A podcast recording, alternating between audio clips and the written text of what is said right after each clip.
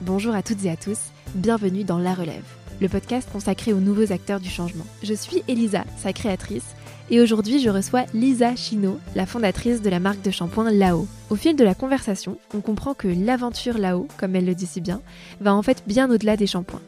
C'est l'histoire d'un engagement profond pour le respect de la nature, mais aussi pour notre santé et la santé des prochaines générations. Dans cet épisode, on parle beaucoup des avantages et défis que représente l'entrepreneuriat et surtout le fait d'entreprendre tôt. Et on évoque aussi l'importance de trouver son pourquoi, c'est-à-dire trouver ce qui nous motive au quotidien et donne un sens à nos journées.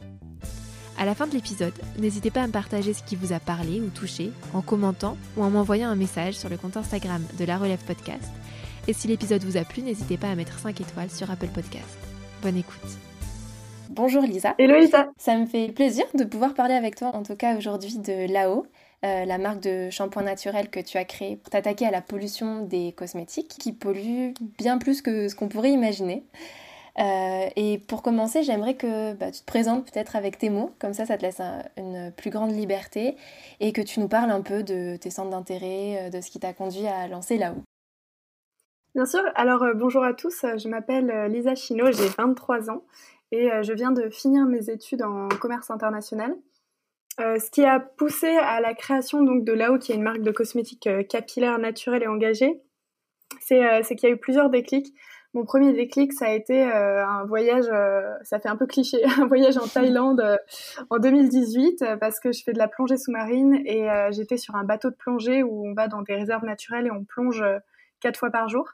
Et en arrivant sur le bateau, on me donne euh, des produits d'hygiène naturelle et on me dit euh, voilà, il va falloir que tu utilises cela parce que euh, en fait l'eau n'est pas retraitée, elle va directement dans la mer. Et là, je, me rends compte de pas mal de choses en fait, parce que c'est quelque chose auquel on ne pense pas toujours quand on va sous la douche, qu'on utilise ses shampoings, que ça mousse de partout, c'est merveilleux, c'est génial. Et puis une fois que c'est passé dans les dans les égouts, et eh ben on sait pas où ça passe. Et c'est la même chose que ce qu'on met dans la poubelle et on sait pas où ça va.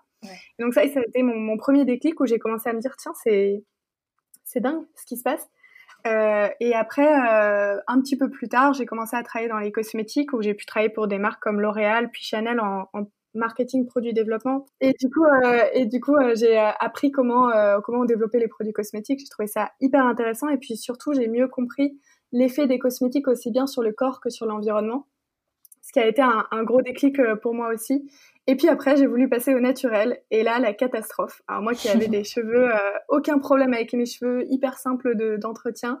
Quand je suis passée au naturel mes cheveux étaient poisseux à l'arrière. Ils étaient tout secs à l'avant et j'ai pas compris ce qui s'était passé. Je, enfin, pour moi, il n'y avait pas de problème euh, entre le naturel et le conventionnel. Mm. Et donc, euh, en faisant des, des, des, recherches et en demandant surtout euh, sur des groupes Facebook dédiés au naturel, j'ai découvert que bah, non seulement j'étais pas la seule, mais qu'en plus on était des centaines à avoir ce problème-là. Et troisième déclic, ultime, euh, je, je, décide de, de, faire des recherches sur les shampoings et là je vois euh, des avis horribles sur les compositions, sur les effets sur la santé, euh, sur euh, certains composants dont on parlera peut-être plus tard, mais les sulfates, les silicones. Et je me dis non, c'est juste pas possible. et après avoir cherché, ben, j'en ai pas trouvé qui me convenait en tout cas à moi, qui était assez doux, qui était vraiment assez minimaliste, qui allait mousser, être assez agréable. Et donc, j'ai décidé de, créer là-haut. Voilà. Et, euh, et, pourquoi le nom de là-haut d'ailleurs? Alors là-haut, euh, là-haut est né, du coup après c'est les clés je suis partie sur un startup weekend et là-haut est né d'un, startup weekend et euh, c'est même pas moi qui ai trouvé le nom, c'est une, une graphiste qui a trouvé le nom parce qu'à l'époque on faisait trois shampoings, un qui était au lin, un autre à l'amande et un autre à l'ortie. Donc là tu fais vite le lien, les premières lettres c'est LAO et ça donne là-haut. Et en fait, euh, les, euh, les gens qui ont commencé à suivre là-haut sur les réseaux sociaux sont tombés amoureux de ce nom. Et, euh, et en fait, m'ont convaincu de le garder, alors que moi, à la base, j'étais pas sûre que je voulais le garder. Et en fait, tout le monde l'a adoré. Et finalement, je me le suis approprié aussi, et, je l'aime bien comme ça.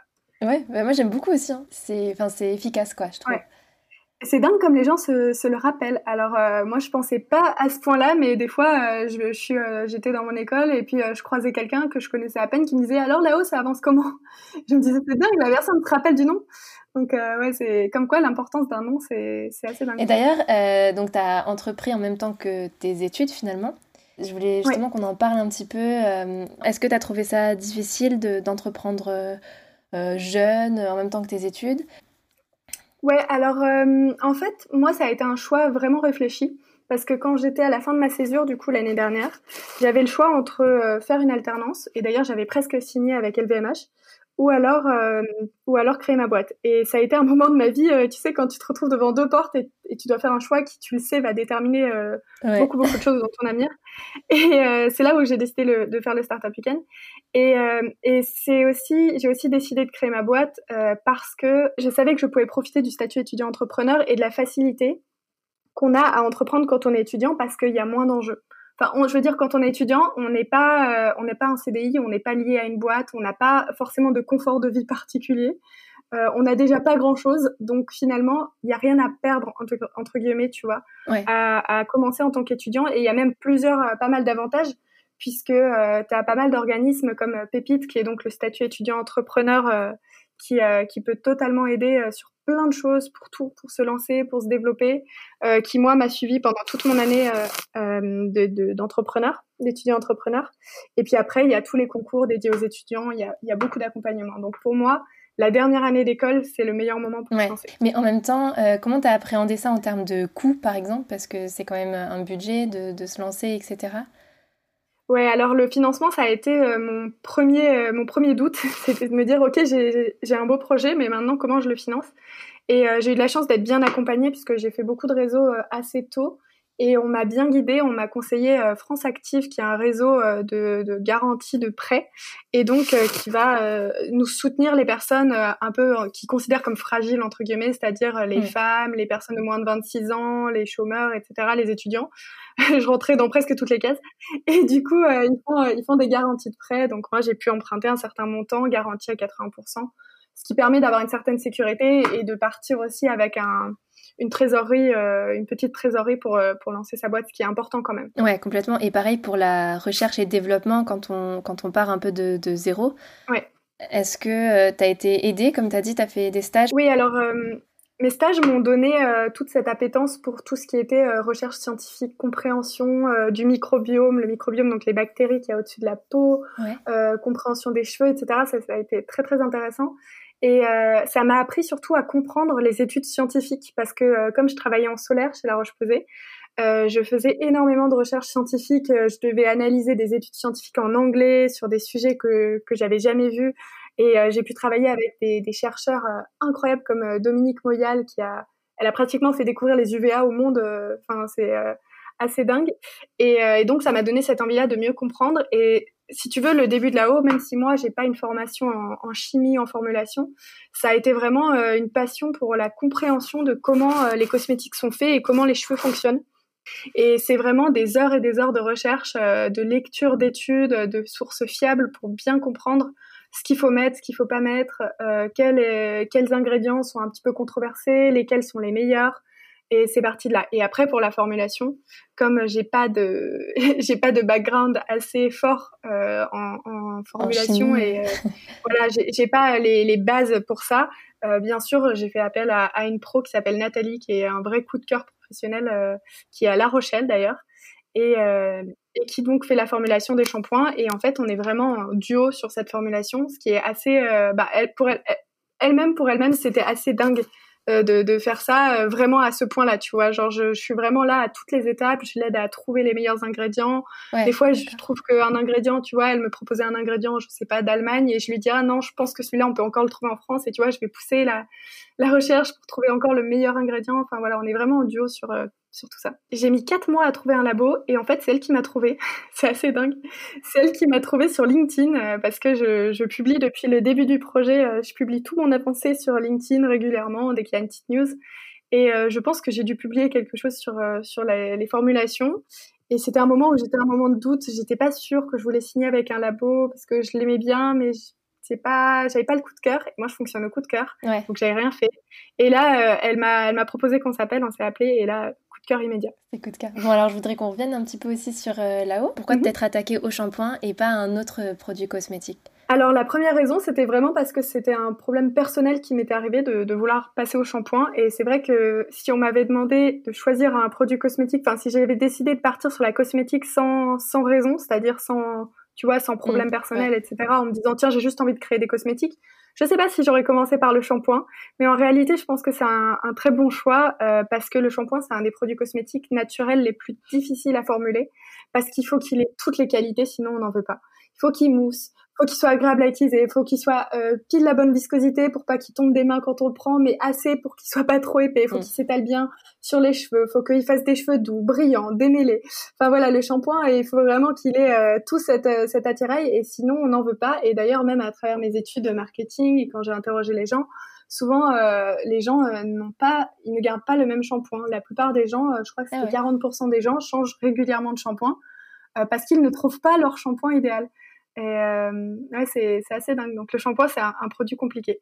Et, euh, et, et, sur les sur les, les, raisons pour lesquelles euh, le shampoing aussi est polluant, je crois que c'est ce que ce que tu me demandais, c'est ça? Ouais, ouais, ouais. Ouais, alors euh, alors bah en fait c'est ce que moi j'appelle la triple pollution liée au, au shampoing et aux cosmétiques en général, à savoir le sourcing des matières premières, c'est-à-dire d'où elles vont venir, comment on va les récupérer, comment on va les extraire, comment on va les transformer, parce que des fois elles sont transformées, euh, et euh, ensuite, euh, enfin voilà, quel va être leur impact aussi sur l'environnement, à savoir par exemple que tous les éléments naturels ne sont pas bons ni pour la santé ni pour l'environnement et tous les éléments chimiques ne sont pas forcément mauvais. on a par exemple l'huile de palme qui est quelque chose qui est, qui est, une huile qui est ok pour le corps, mais par contre en termes écologiques, on connaît tous les ravages de, de la déforestation en Indonésie, au Brésil, causée par euh, le, la surconsommation d'huile de palme. Et d'ailleurs, un bon pourcentage de la production d'huile de palme mondiale va dans les cosmétiques. Je ne vais pas dire de bêtises, euh, il me semble qu'on était autour de minimum 15%, ce qui est quand même euh, qui représente beaucoup de choses. Pas mal, ouais. Donc voilà, au niveau des matières premières, il y a, y a un, gros travail.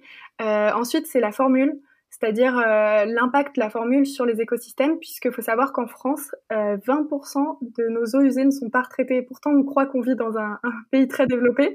Et 20%, c'est-à-dire qu'un cinquième de ce que vous mettez euh, dans, dans vos toilettes, dans vos égouts, finit directement à la mer ou dans les rivières. Et ça, c'est quand même scandaleux, parce que derrière, bah, ça va euh, détruire des écosystèmes on a tous un peu vu dans, en, passant devant une rivière un peu de mousse. Bah, c'est pas naturel la mousse. Et donc ça, c'était euh, pour la formule, la biodégradabilité de la formule. Et puis en dernier, c'est ce que les gens voient le plus, d'où la tendance du zéro déchet, c'est le flacon. C'est euh, c'est le flacon et la, recherche du sans plastique, du zéro déchet, qui pour moi est très important, mais pour moi, c'est pas tout. On peut pas juste dire euh, ce produit, il a pas de, il a pas d'emballage, donc il est parfait pour moi, tu vois, et ça, ça, reviendra peut-être sur, euh, sur ce que, peut-être que tu vas me poser la question après si tu me parles de shampoing solide, puisque moi, je fais un shampoing liquide et c'est un parti pris. Euh, mais voilà, pour moi, le flacon, c'est pas, euh, c'est très important, mais c'est pas la seule chose à prendre en compte. Et j'essaye aussi de sensibiliser un peu les gens là-dessus à comprendre d'où vient ce qu'ils achètent et, et, l'impact sur l'environnement. Justement, comment tu mets en place ça avec euh, là-haut? Parce que, par exemple, les emballages plastiques, c'est quand même plus pratique, peut-être moins cher aussi. Oui, alors moi, dès le début de là-haut, mon slogan c'était sans compromis entre beauté, santé et naturalité. J'ai tellement dit que ça me ça me vient tout seul. Et euh, c'est pour ça que dès le développement, dès le début du développement de là-haut, euh, en même temps que je cherchais le financement, j'étais déjà euh, à des salons partout en France pour trouver euh, les fournisseurs des meilleures matières premières, des meilleurs matériaux, pour essayer de trouver justement un flacon qui soit le moins polluant possible. Euh, sachant qu'aucun n'aura pas d'impact euh, sur l'environnement, hein, il y en a aucun qui sera parfait, mm. mais on essaye de trouver un peu le moins pire et le plus pratique, celui qui va le plus convaincre. Et euh, après beaucoup, beaucoup, beaucoup d'analyses, j'ai éliminé le verre et j'en étais restée au soit le RPVT, donc le plastique 100% recyclé des ménages français, qui est recyclable et recyclé, ou l'aluminium avec une couche à l'intérieur pour protéger le, la migration entre guillemets entre l'aluminium et la formule. Et euh, j'ai fait voter la communauté sur, euh, sur ça en leur donnant toute connaissance de cause. Je leur ai donné les mêmes euh, éléments que j'avais moi. Et après, résultat, on est parti sur un flacon en aluminium qui n'a pas encore été officiellement dévoilé, mais, mais voilà. On part sur un flacon en aluminium et, et tu vois, pour continuer dans la démarche, on pouvait pas juste dire on prend l'aluminium parce que c'est recyclable à l'infini, etc., parce que c'est léger. Et parce que c'est résistant, on, est, on a décidé d'aller plus loin. Et c'est pour ça que là, je travaille déjà sur un système de recharge en vrac ou en consigne, parce que pour moi, il faut aller encore plus loin dans la démarche. Ouais, et j'avais lu euh, à une époque, vous parliez de distribuer par exemple dans des salons de coiffure euh, des fontaines à shampoing ou en passant euh, par des ventes en vrac. Ouais, c'était alors c'était l'idée initiale qui était sortie du Startup Weekend, puis après ça a un peu pivoté, puis ça change régulièrement. Euh, finalement, là, on est en train de faire un, une grosse étude auprès de, des distributeurs potentiels pour voir ce qui les arrange le plus et ce qui est le plus simple pour nous à mettre en place aussi. Comme, comme on est une petite structure, c'est très difficile. Euh, donc euh, voilà, on est en train de voir un peu comment euh, nous, avec les partenaires, on peut euh, unir nos forces et essayer de, de récupérer les flacons ou de les recharger tout en faisant un minimum de déchets parce que des fois le vrac aussi ça fait pas forcément moins de déchets. Par exemple, des fois, euh, euh, le vrac, c'est dans des gros bidons. Donc, tu as des gros bidons en plastique pour remplir ton, ton petit euh, flacon que tu viens ramener. Et souvent, ces bidons en plastique sont pas consignés. Donc, ça veut dire qu'ils les mettent dans la poubelle jaune. Donc, toi, tu as évité un, un, déchet. Mais en fait, ce déchet, il est plus haut dans la chaîne de valeur. Et, et il sera quand même produit, même s'il y en aura un petit peu moins, bah, il y en aura quand même pas mal. Et donc, ça, pour moi, ça reste quand même moyen. C'est à, à étudier. Et, euh, et, pourquoi euh, justement euh, une formule liquide au lieu d'un shampoing solide par exemple? Ça a été un, gros travail sur, tout ça et la première raison c'était pour l'aspect pratique et l'aspect sensoriel parce que je me suis rendu compte qu'il y avait plein de gens qui n'arrivaient pas à passer au shampoing solide, y compris moi. Tu sais, qui trouvaient pas ça pratique, qui trouvaient que ça moussait pas assez ou alors ça rendait les cheveux secs. Donc j'ai voulu offrir disons, à ces personnes-là qui n'ont pas envie ou pas la possibilité de passer au solide, une alternative qui soit liquide, la plus éco-responsable possible. Ouais. Et d'ailleurs, je voulais aussi te demander si tu avais des astuces euh, un peu toutes simples à notre échelle contre cette pollution liée aux cosmétiques au quotidien. Moi, l'astuce numéro un que je donne, et ça surprend toujours, c'est de vider ce qu'on a chez soi. Parce que des fois, on a envie de bien faire. Et donc, on va euh, foncer chez Aromazone et remplir nos tiroirs. Alors qu'on a déjà plein de cosmétiques qui sont euh, encore neufs des fois. Enfin, moi, je sais, j'habite à côté de l'Allemagne, les cosmétiques sont pas chers à côté. Et on a des tiroirs pleins de cosmétiques. J'ai mis des mois à tout vider.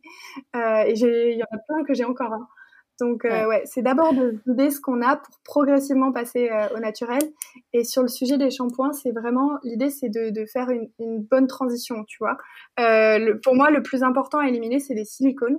Et donc, euh, on peut garder, par exemple, si on si veut pas passer au naturel euh, de but en blanc et au risque de d'avoir des problèmes de d'adaptation, de temps d'adaptation, on peut déjà passer à un shampoing qui est euh, avec des sulfates mais sans silicone pour enlever le silicone de ses cheveux qui va obstruer les les fibres, la fibre capillaire, et ensuite euh, passer au shampoing 100% naturel. Mais après, euh, moi, je vais, te dire, j'ai fait le test avec les prototypes de là-haut que j'ai devant moi. J'ai fait tester ça à mon père, il était très content. En fait, le mieux, c'est de bien traiter son cuir chevelu et justement éviter les sulfates, par exemple, qui peuvent être irritants pour le cuir chevelu. Euh, et donc, ouais, voilà, laisser un peu tranquille son, cuir chevelu en y allant doucement sur la, quantité qu'on utilise et surtout le potentiel irritant. Et tu as parlé euh, donc des, des, composants des shampoings. Donc c'est ce qu'on appelle la liste euh, INCI, je crois. Oui, c'est ça. Les listes qui reprennent les ingrédients euh, cosmétiques dans l'ordre décroissant de leur dosage. Et elles sont souvent très difficiles à comprendre parce qu'en vrai, on n'est pas des chimistes, on comprend rien ouais. au nom du genre propylène glycol, des trucs comme ça. Ouais. Avec l'AO, est-ce que tu, tu, simplifies ça déjà parce que les ingrédients sont moins chimiques ou aussi peut-être dans une volonté de plus de transparence tout simplement? Ouais, alors la, la liste Inky, c'est un mélange de latin et d'anglais, qui est euh, souvent un charabia incompréhensible. Euh, moi, euh, depuis le début, j'ai essayé de comprendre les listings key. Je t'avoue qu'encore à l'heure actuelle, des fois, je regarde des listings key, euh, je comprends pas tout. Et c'est normal aussi ouais. parce que c'est tellement compliqué. Euh, mais justement, sur là-haut, j'ai voulu que la listing key soit la plus courte possible pour avoir une formule qui est minimaliste, qui est simple, qui se comprend et euh, qui va avoir aussi de façon généreuse les ingrédients euh, principaux. Donc moi, si je dis que j'ai un shampoing à l'ortie, il y a réellement de l'ortie dedans. Il n'y a pas 0,5% d'ortie. Il y a vraiment il y a vraiment un bon pourcentage d'ortie dedans. Et surtout, ce que je vais faire, c'est que sur les flacons, on aura un, une explication de la listing key. Donc en fait, pour chaque ingrédient, on dira ce, qui, ce que c'est et ce qu'il fait. Peut-être même aussi d'où il vient, si on a de la place. Sinon, on va avoir 40 lignes. Mais voilà, l'idée, c'est que ce soit facilement compréhensible par tout un chacun et pas que ce soit juste quelque chose de caché au fond, euh, qu'on cache honteusement, tu sais, euh, parce qu'on veut pas que les gens euh, se penchent dessus. Ouais, c'est ça, qu'on traduit en latin pour que. c'est ça. Et j'avais aussi une question en termes de contrôle. Parce que c'est ouais. assez réglementé quand même les cosmétiques. Est-ce qu'il y a des labels ouais. C'est un frein ou au contraire c'est un tremplin? Ouais, alors je pense qu'en vrai, c'est ben déjà c'est très important de se conformer à la régulation, d'où la d'où la raison pour laquelle j'ai pas fait de, de, cuisine euh, de formulation chez moi. Donc je suis passée par un laboratoire qui respecte les bonnes pratiques de formulation. Euh, et ensuite, euh, ce laboratoire fait ce qu'on appelle un DIP, un dossier d'information produit, qui va être publié au, euh, à l'Union européenne et qui va regrouper les informations sur ton produit et la responsabilité légale en cas de problème. Bon, en général, il y en a pas, mais mais voilà, c'est euh, ça, c'est pour l'aspect légal. Et après, il y a aussi les labels comme euh, Cosmos, Cosmebio, EcoCert, euh, Nature et Progrès. Il y en a plein, plein, plein. Slow Cosmétique aussi, qui sont plus ou moins axés sur certaines certaines choses. Souvent, ils vont calculer le pourcentage de naturalité dans le produit. et le pourcentage de bio aussi dans le produit. Donc nous, on sera Cosmos organique. on a déjà la formulation, elle est labellisable. enfin, elle sera labellisable quand elle sera finie. On est en train de tout faire pour. Et puis après, on fera le label dans les, dans les mois euh, suivant la, la mise sur le, enfin, la mise sur le marché sur Ulu. Donc, euh, donc voilà, c'est très important. Après, pour moi, la seule chose que je reprocherais, reprocherais à ces labels, tous autant, autant qu'ils sont, hein, même s'ils font déjà un, un, taf énorme, c'est que euh, ils vont pas assez loin pour moi sur certains sujets, dont euh, ce que je disais tout à l'heure, le sourcing des matières premières, l'origine des matières premières. Pour moi, c'est Mais après, ça, c'est vraiment mon opinion à moi. Mais pour moi, c'est impensable de faire un produit en disant waouh, mon produit, il est super bio. Par exemple, j'invente, mais je fais un shampoing euh, à l'huile d'ylang-ylang rare euh, de euh, d'Inde profonde. J'invente. Mais juste pour dire, ça veut dire que cette, cette huile-là, elle aura dû être récupérée par peut-être des personnes locales qui sont pas forcément très bien payées. On ne sait pas trop sous quelle sous quelle forme, conditions de travail ils ont. Et puis ensuite, elle aura été euh, envoyée euh, à travers l'autre bout du monde en France pour être mise dans ton shampoing, alors qu'elle va pas avoir des vertus plus intéressantes que ce qu'on peut trouver en France. Et ça, pour moi, c'est un, un, gros souci parce qu'en France, on a déjà des très bons ingrédients cosmétiques et en Europe, à la rigueur, on a de très bonnes huiles, on a des beurres, on a tout ce qu'il faut. Et, euh, et, pour moi, on, on doit utiliser ce qu'on a autour de chez nous. On n'est pas obligé d'aller chercher ça très loin. Je voulais aussi rebondir sur la mise sur le marché. Mhm. Donc du coup, c'est à la rentrée, c'est ça que tu m'as dit? C'est ça. Ouais, alors en fait, euh, en septembre, on se lance justement sur Ulule en pré-vente. Donc l'idée, c'est que là, on est en train de faire la formule, on va la valider euh, très prochainement parce qu'on a déjà bien avancé. Et, euh, et, ensuite, on préparera la campagne de crowdfunding, donc où on va à partir de début septembre dans ces eaux-là pouvoir euh, prévenir tout le monde en disant là ça y est après un an d'attente vous allez enfin pouvoir euh, précommander vos shampoings euh, que vous avez co-construits avec nous. Et il y aura plein de surprises sur la campagne Ulule. On va faire plein de choses très sympas plein de paliers qui vont être il y aura des belles surprises. Je peux pas tout dire mais il y aura des belles surprises. Ok. Moi, je voulais aussi parler du futur de là-haut. Donc là, on en parle un petit peu avec le lancement à la rentrée et la campagne Ulule. Et est-ce que vous avez prévu d'autres choses, diversifier peut-être les produits alors en fait, ça a été euh, dès le début, je me suis posé la question déjà par rapport à la, partie amélioration. Je me suis dit, est-ce que j'essaye de lancer rapidement un produit, je le mets sur le marché, je fais de l'amélioration continue? En startup, on appelle ça du lean. Ou est-ce que je fais tout de suite un produit qui me convient mm. Moi, mon cœur me disait de faire tout de suite un produit qui me convenait, quitte à prendre un peu plus de temps et, et dépenser plus d'argent.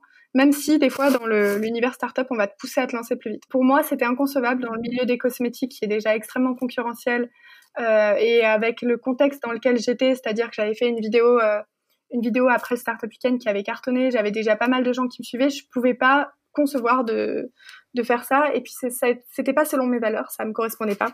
Donc j'ai décidé de faire un vrai développement de formule. Et c'est ce que je vais continuer de faire euh, sur là-haut. J'ai déjà plein d'idées de produits mais j'en ai beaucoup trop en plus. Euh, mais dans tous les cas on va rester sur le domaine capillaire. Ça a été une décision assez difficile entre guillemets à, à faire parce que moi je m'intéresse à tout, j'aime les produits euh, pour la peau, j'ai envie euh, d'aider par exemple les gens qui ont eu de l'acné parce que euh, parce que moi j'en ai eu pas mal et je sais que c'est très difficile. J'ai envie de faire plein de choses, sauf que je, je, me dis que je préfère développer une expertise sur les capillaires, c'est plus raisonnable. Et, et, et, vraiment se développer sur ce segment-là, accompagner les coiffeurs parce que les coiffeurs sont, sont parmi nos distributeurs, plutôt que de, de m'éparpiller un petit peu et, et aller sur, sur tous les segments le truc quand tu crées ta boîte, c'est de te dire, bah, j'ai les rênes, je, fais ce que j'ai vraiment envie de faire. Et il y a personne qui va me dire euh, comment le faire euh, mieux que moi. Alors bon, euh, bien sûr, faut se faire accompagner, on peut pas non plus tout faire, faire n'importe quoi, mais on a quand même l'opportunité d'entreprendre avec nos valeurs. Et c'est vrai qu'il y a de plus en plus de sociétés qui sont comme ça, de start-up. c'est générationnel, hein, c'est notre génération qui est un peu comme ça, qui a envie de faire bouger les choses, qui fait, comme tu disais hier, la relève. Ils font, c'est la relève ils prennent, ils, prennent les devants et ils essayent de, faire les choses. Et donc l'entrepreneuriat impact est, est, très très puissant en ce moment. Ouais, c'est ça. J'ai l'impression que c'est vraiment un gros point commun entre beaucoup de startups qui se créent aujourd'hui. Ce désir d'impact environnemental, sociétal, au cœur même du modèle d'affaires des entreprises, quoi. Ouais, c'est parce qu'on se rend compte qu'on peut pas continuer à, consommer plus qu'on ne produit. c'est pas possible, on peut pas vivre à crédit. Et je parle pas d'argent quand je dis qu'on vit à crédit, je parle d'environnement. Euh, on peut pas continuer à détruire comme on l'a fait, euh, comme les générations d'avant l'ont fait aussi. Euh, et pour moi, il faut vivre avec ce qu'on a en, en, respectant l'environnement dans lequel on, vit et on a la chance de vivre, parce que c'est quand même dingue tout, ce qui, qu'on a autour de nous. Donc voilà, pour moi, c'est une notion de respect en fait. Ouais. Et, justement, c'est quoi ta, ta, plus belle victoire avec Lao dans ce domaine-là? Je dirais, c'est que j'ai réussi à trouver tous les ingrédients en Europe. Je peux déjà te dire que tous les ingrédients du shampoing viennent d'Europe. Et ça, c'est ma plus belle victoire parce que ça n'a pas été facile. Euh, j'ai essayé de tout trouver en France, c'était absolument impossible, je peux te le dire euh, sans, sans scier, parce que j'ai contacté tous les fabricants d'agents lavants en France. Et ça a été très long. Et euh, ma, voilà, ma plus grande victoire, ça a été ça, ça a été de réussir à trouver les, les ingrédients qui étaient les, les, meilleurs, aussi bien pour l'environnement, de travailler avec des petits producteurs, euh, aussi bien pour les huiles qu'on va mettre dans le, le shampoing que les hydrolats. Euh, on a des petits producteurs. Euh, encore ce matin, j'en avais un au téléphone qui me, qui me disait qu'il qu cueillait à la main, que l'ortie était très belle cette année. Enfin, ça, ça me fait plaisir, ça me donne le sourire en fait. Tu vois l'impact direct sur les producteurs. C'est vraiment un échange aussi. Bah, tu vois, autant en tant que consommateur, quand tu achètes quelque chose, c'est comme ça un peu si tu votais, tu vois. Tu donnes ton argent à une société et puis tu la fais vivre. Eh bien, c'est pareil en tant qu'entreprise, en fait. Tu choisis tes fournisseurs euh, de la même façon que moi, je choisis euh, que j'achète mes œufs élevés en plein air euh, et origine France. Eh ben, j'ai choisi mes producteurs euh, parce que je vois que c'est un petit producteur de telle région euh, du sud de la France qui va, qui est cueilleur paysan. Enfin, tu vois, c'est des choix. Moi, c'est en continuité avec les valeurs perso. Ouais, ouais c'est des choix qu'on peut faire, mais souvent que les gens ne font pas parce que ils ont, tu vois, les grosses boîtes, je peux pas les blâmer parce que c'est très difficile. Ils ont, ils ont vécu un peu un âge d'or des cosmétiques où on allait euh, chercher nos matières premières les moins chères possibles. Et donc la transition est très difficile parce que quand tu as des cosmétiques à, à 2 euros, 1 euro, euh, désolé, mais c'est impossible à faire euh, avec une origine France en fait. Euh, tu peux pas rémunérer justement les producteurs qui ont, fait ce produit-là. Donc, ouais, donc pourquoi changer si depuis 30, 40, 50 ans, j'ai des fournisseurs qui peuvent me, me garantir un coût bien moindre pour la production? C'est ça, en fait, ils, ont envie de changer parce qu'ils ont le besoin de changer, parce que les consommateurs poussent, les poussent à changer et ça, c'est bien. Et en fait, ils ne peuvent pas souvent changer facilement parce que ben, quand tu changes l'origine d'un ingrédient dans une formulation, même si c'est par exemple la même huile d'ortie, euh, je, je, dis n'importe quoi, ça existe même pas. Si c'est euh, un hydrolat d'ortie qui vient d'un fournisseur X ou Y, ben ce sera pas la même qualité, ce sera pas la même euh, réactivité de la formule, donc c'est très très très compliqué que de ouais. tout changer. Et d'ailleurs, les applis euh, de scan de cosmétiques ont énormément changé euh, la façon de, de, de travailler des, des grands des grands groupes de cosmétiques. À l'heure actuelle, pour eux, c'est plus compliqué de faire de l'innovation parce qu'ils sont tellement occupés à reformuler les produits cosmétiques qu'ils ont actuellement parce que euh, leurs produits cosmétiques sont souvent mal notés sur les applis et donc les gens ne les achètent plus et donc leur, leur enjeu actuel c'est pas d'innover c'est de reformuler ce qu'ils ont c'est quand même dingue c'est euh, un, un, retour en arrière, entre guillemets, retour au sources. Ouais, comme quoi, euh, si tu pars à la base avec euh, une plus grande conscience là-dessus, euh, ça t'évite aussi à l'avenir de perdre du temps et de l'argent. Ouais, exactement. D'où le fait que, que j'ai tout de suite voulu développer un shampoing qui, pour moi, correspondait. Alors, il sera peut-être pas non plus parfait à 200%, tu vois, mais qui correspond un maximum à ce que je voulais plutôt que de me dire euh, je vais le retravailler dans six mois parce que euh, la formule sera pas bien, parce que il euh, y a la moitié des ingrédients qui viendront de Chine parce que je me suis pas foulée. Et c'est courageux au début quand t'as pas beaucoup d'argent, que tu te lances et que, enfin, tu vois passer des solutions qui pourraient être bien moins coûteuses, plus faciles et tout, mais ouais. qui sont qui s'éloignent de tes valeurs. C'est, ça demande quand même, je pense, un petit peu d'autodiscipline pour rester dans tes valeurs. En fait, tout est une question de choix et, et en fait, pour moi, souvent on me dit ah t'es courageuse et moi je trouve pas, je sais pas, je me trouve pas courageuse, je me trouve juste normale en fait. Je pense que c'est ça, c'est la continuité quand c'est quand c'est dans tes valeurs, tu trouves juste ça normal. Après, ce qui est le plus difficile, c'est ouais, c'est quand tu vois que euh, tel ingrédient est beaucoup plus cher en naturel et tu fais oh, il est beaucoup plus cher, mais je veux quand même pas faire de compromis, alors je vais le mettre, mais tu vois, euh, je devrais peut-être compromettre sur autre chose plus tard, euh, par exemple faire un prix un peu plus élevé, bah oui, mais c'est comme ça. Réfléchir aussi à ce que les gens sont prêts à, prêts à, à, à quel point les gens sont prêts à s'engager, à ce qui qu'ils sont prêts à mettre. Mais euh, ouais, c'est pour moi tout est une question d'explication. Pour moi, tant que tu es confortable toi-même avec ton choix et que tu sais l'expliquer, tout se fait, mhm. presque tout se fait. Parce qu'à la limite, euh, l'exemple du luxe qui vend à des prix euh, énormes des matières, on sait qu'il y a une marge énorme quand même dans le luxe. pourtant, les gens achètent, enfin les gens qui peuvent achètent quoi. Ouais, les gens, ils achètent une image. Les clients du luxe, ils achètent, quand ils achètent la vie belle, ils achètent, ils achètent l'actrice, hein. ils achètent pas le parfum clairement, euh, ça, ça, je pense qu'en vrai, la plupart des consos se rendent compte quand même que quand ils achètent un parfum, ils achètent plus la campagne de pub avec euh, Brad Pitt que, euh, que le, le parfum lui-même. Après, euh, faut pas non plus que le marketing soit à toute épreuve. Hein. C'est pas pour autant qu'on est tous des charlatans non plus. Mais ouais. Oui, parce que tu as été, donc tu as fait euh, une école de commerce management, euh, Grenoble École de Management, c'est ça, GEM Ouais, c'est ça. Et je trouvais ça euh, intéressant de voir ce lien, moi j'appelle ça le bonheur avant le CV, entre grande école et épanouissement, parce que j'imagine qu'on t'a peut-être proposé des, des, CDI et, de se dire non, c'est pas ça que je veux faire, moi je veux lancer mon truc, je veux résoudre ce problème-là, etc.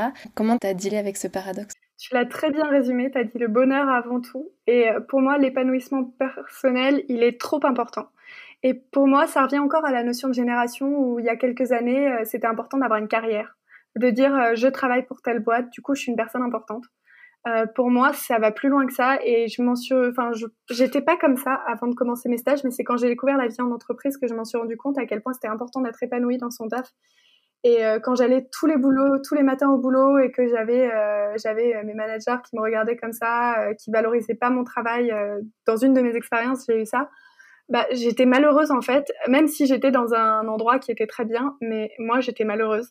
Et j'étais pas épanouie et j'étais en train de m'éteindre en fait. Et ça c'est vraiment un truc, c'est comme si j'avais cette petite flamme en moi qui tous les jours diminuait, diminuait, diminuait jusqu'à ce que je me dise euh, j'ai envie de créer quelque chose à moi. Et d'être euh, c'est même plus fort qu'être son propre patron parce que c'est pas une histoire de patron, de diriger, c'est juste une histoire de, de, de pouvoir faire des choix et des choix en, en, pleine conscience et ses choix à soi, quitte à galérer, quitte à patauger, quitte à travailler deux fois plus, deux fois plus, quitte à travailler les dimanches. Moi, des fois, encore cette nuit, à une heure du matin, j'étais en train de me dire, tiens, pour le palier de la campagne, je mettrais bien. Tu vois, mais ça me dérange pas parce que j'ai pas l'impression de travailler. En fait, des fois, euh, je travaille euh, toute la journée le dimanche. Et puis tout d'un coup, je me dis ah oui, c'est vrai, j'ai travaillé, mais c'est pas la même. Le, mot travail n'a pas la même euh, signification, n'a pas le même goût. Et ça, euh, tous les entrepreneurs que j'ai rencontrés me disent la même chose. Ouais, j'ai des témoignages très similaires aussi. Ouais, Et pourtant, l'entrepreneuriat, c'est pas non plus euh, un chemin paradisiaque. Il y a énormément de remises en question. Euh, ouais. Justement, ça m'intéressait de savoir quelles sont tes ressources à toi quand ça va pas, quand, ah, quand tu as des problèmes, je sais pas, au niveau financier, de la logistique, de la distribution ou autre. Tu m'as bien cerné, la logistique, c'est pas mon point fort. C'est vrai, déjà, l'entrepreneuriat, c'est des montagnes russes c'est tellement d'émotions dans une journée. Tu peux commencer la journée super bien et puis tout d'un coup tu vas avoir un mail, tu vas voir que tel ingrédient on peut pas le sourcer là, alors il faut recommencer toutes les recherches. Ou alors tu vas te, te, casser les dents sur un sujet. Bah c'est comme ça euh, et euh, il y a des jours où ça va pas du tout, il y a des jours où ça va super bien et moi les jours où ça va pas, je lâche prise. C'est-à-dire que euh, on est toujours connecté à notre boîte. 100%, le, j'ai le cerveau connecté à 200%, sauf quand je joue, euh, je fais de la musique parce que là, euh, je suis trop concentrée, donc je peux pas penser à là-haut en même temps. Mais sinon, le reste du temps, H24, je vais y penser. Euh, et, et, donc, quand, quand je suis pas bien, je déconnecte. Je vais mettre, euh, quitte à pas travailler pendant deux ou trois jours, voire plus si ça va pas. Euh, je, j'essaye vraiment, tu vois, je fais un, une maintenance, on va dire, c'est-à-dire je vais répondre à deux trois mails, etc. Mais je vais pas trop répondre en général parce que tu besoin des fois de, respirer. Et, ça, c'est aussi quelque chose que j'ai remarqué chez les entrepreneurs. Euh, souvent, on va dire euh, non, mais toi, tu vas jamais réussir si tu bosses pas 90 euh, heures par semaine. Il faut absolument que si tu veux réussir ta boîte, tu bosses jusqu'à 3 heures du matin, tu te lèves à 8 heures, tu fasses une demi-heure de yoga, tu boives ton café. Il y a trop de pression. Pour moi, il faut juste vivre comme tu as envie de le vivre.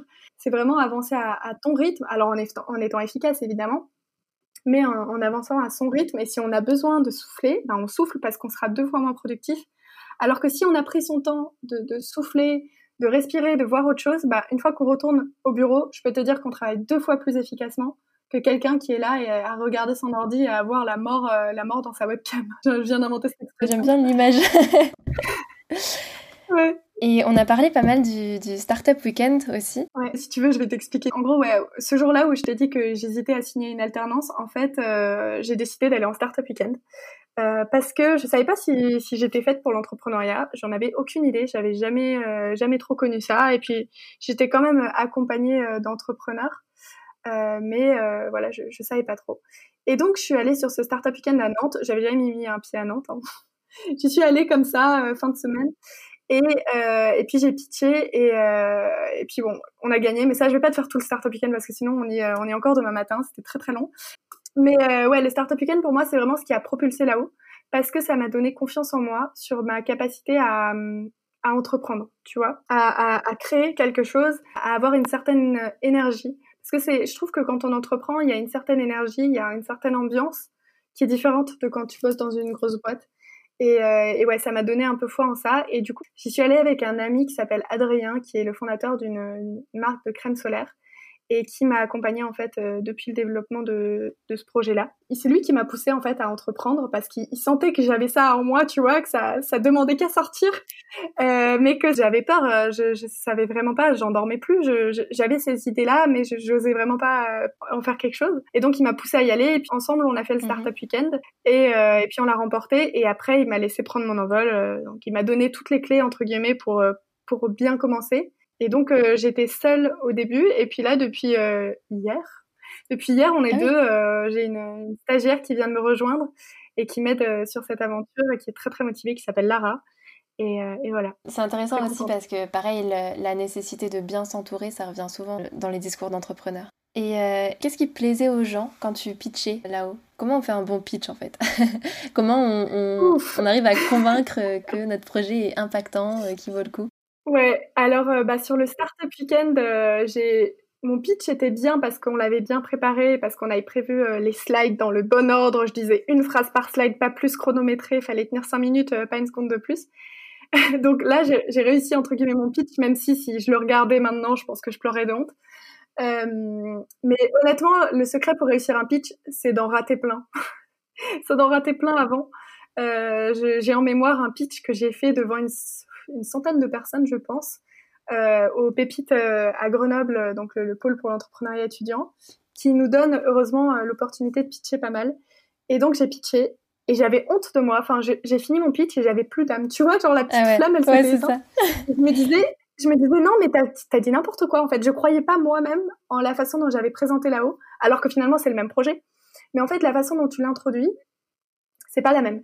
Et donc, pour résumer sur la façon de bien pitcher pour moi, c'est tout commence dans les premières phrases, les premières choses que tu vas dire sur, euh, sur ta boîte. Et c'est ton why, c'est ton pourquoi. C'est euh, pourquoi tu fais ce que tu fais. Et ça, euh, si, si les auditeurs sont intéressés par l'entrepreneuriat, je leur conseille vivement de regarder le, le, pitch de, de Simon Sinek qui s'appelle Start with Why, commencer par pourquoi. Je l'ai lu il y a pas très longtemps d'ailleurs. J'ai même pas lu le livre, mais je voudrais bien le lire. Et en tout cas, ce que j'en ai retenu, de tout ça aussi, c'est que les gens achètent pourquoi vous faites les choses et pas ce que vous faites. Ils n'achètent pas votre produit, ils achètent pourquoi vous le faites. Et ça, je trouve ça extrêmement fort. Alors bien sûr, c'est pas valable pour tout, mais c'est quand même euh, c'est fort. Ton pourquoi, c'était finalement, il reflète aussi tes valeurs. C'est euh, quel problème tu résous en fait avec ta boîte, euh, à qui t'apporte une solution et, ça, ça te donne du sens. Encore une fois, hyper important hyper important. Est-ce qu'il y a des sortes de, petits tips que tu aurais aimé euh, savoir plus tôt pour gagner du temps, pour euh, mieux t'organiser, etc. Tu as eu la chance d'être bien accompagnée aussi, après ce que tu m'as dit, mais... Alors pour le coup, j'étais bien accompagnée, vraiment sur tous les plans, j'ai pas eu à me plaindre. Euh, les tips que j'aurais aimé savoir plus tôt, ouais, franchement, si là maintenant j'étais deux ans en arrière étudiante, j'aurais un peu plus écouté en cours. par exemple, typiquement, les cours de finance, moi je t'avoue que ça me parlait pas Enfin, je veux dire, j'écoutais, je comprenais, j'étais pas la, la, moitié d'une imbécile, mais pour autant, c'est pas la même chose euh, quand tu crées ta boîte. C'est-à-dire que euh, l'année dernière, donc j'ai fini mon, mes études et enfin cette année, et quand je suis retournée en cours de finance, je vivais pas du tout le même cours que l'année d'avant. Ouais, c'est plus concret, bizarrement. Ouais, dès que le prof disait quelque chose, je voyais euh, le business plan de là-haut, exactement où s'ancrer quoi, euh, et c'est pas du tout pareil. Et donc pour moi, ouais, euh, le tips, c'est de commencer à entreprendre petit, peut-être, tu vois, si tu as un projet, euh, un petit projet, t'es pas obligé de faire euh, tout de suite une application euh, qui va révolutionner le nouveau Facebook ou un truc comme ça. Commence petit, avec un petit business pour te faire la main, pour comprendre un peu comment ça fonctionne. Observe énormément, ça c'est mes petits tips.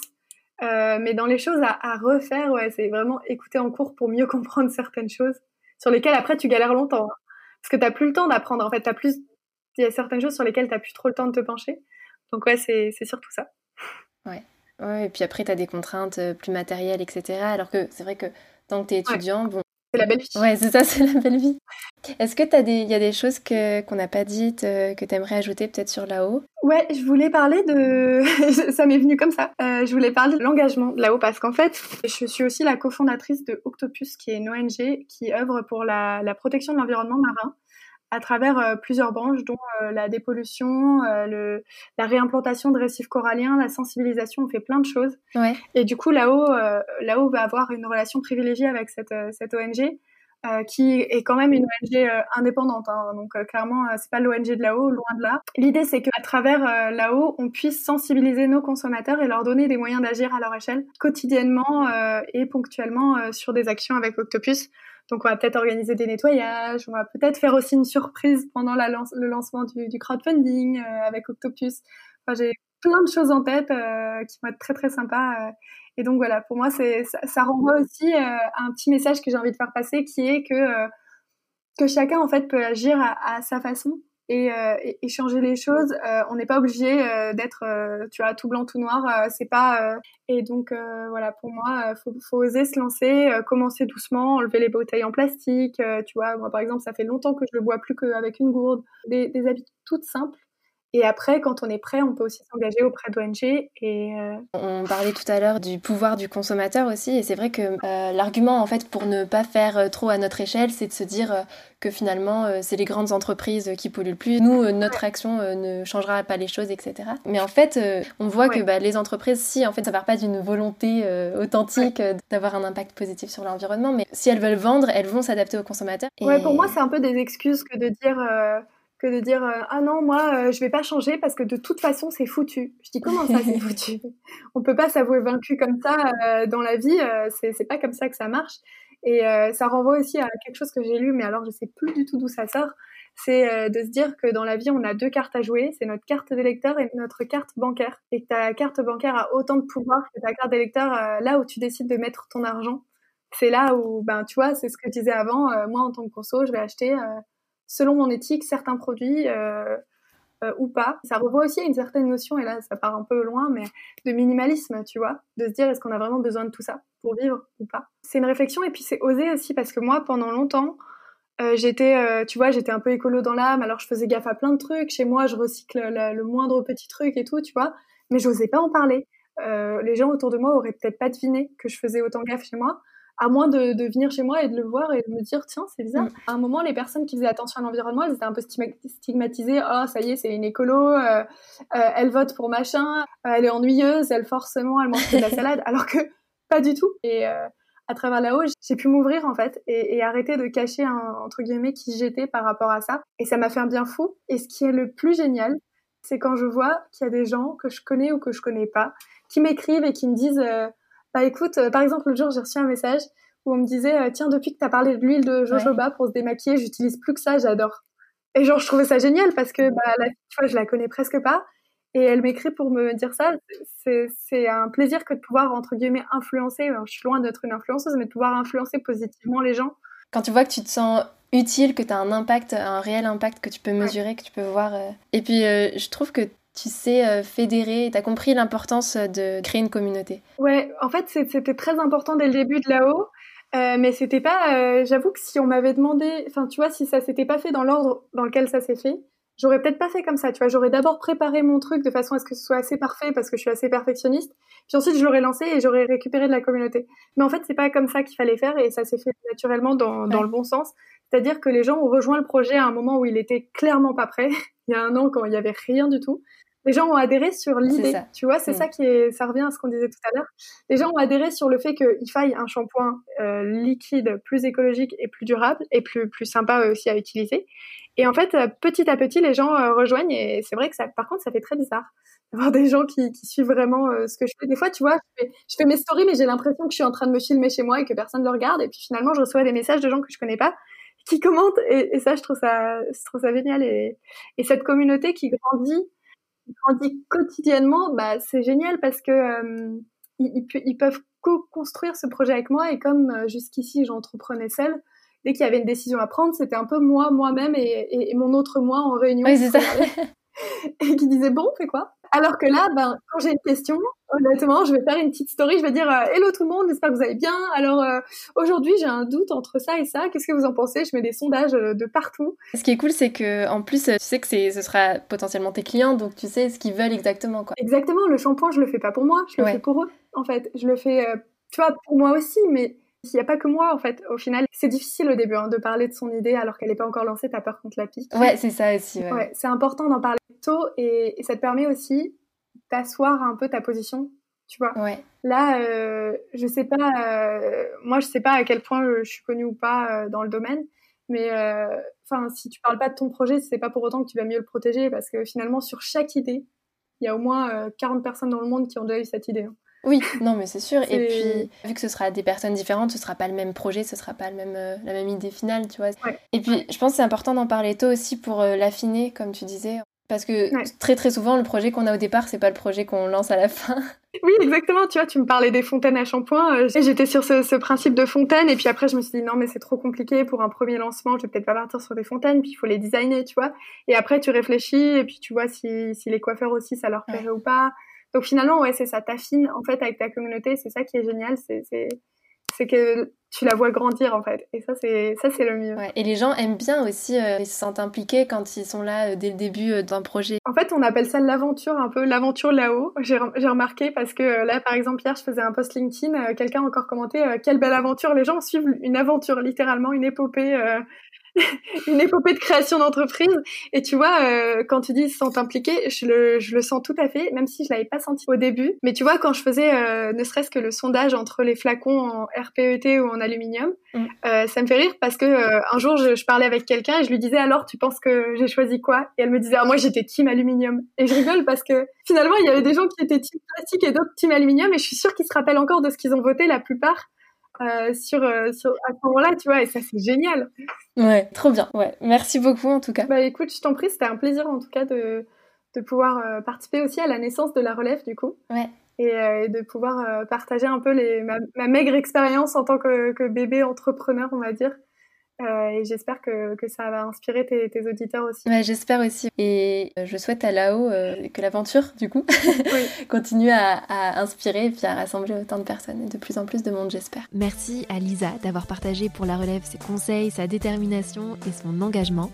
Tous les liens du site, du compte Instagram et de la campagne Ulule sont en barre d'infos. N'hésitez pas à aller jeter un coup d'œil.